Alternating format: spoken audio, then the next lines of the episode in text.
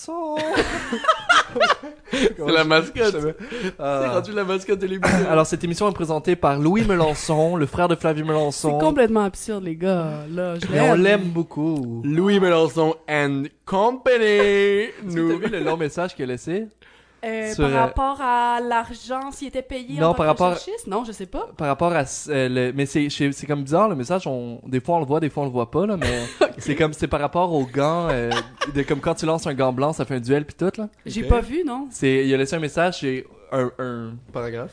plus qu'un paragraphe Deux. là c'est c'est au moins deux paragraphes Ah, ben on irait voir ça. Ça répond à la question Oh. ça des répond à la gants question blancs. donc Mais- Merci, Louis. Mais le message est pas tout le temps là.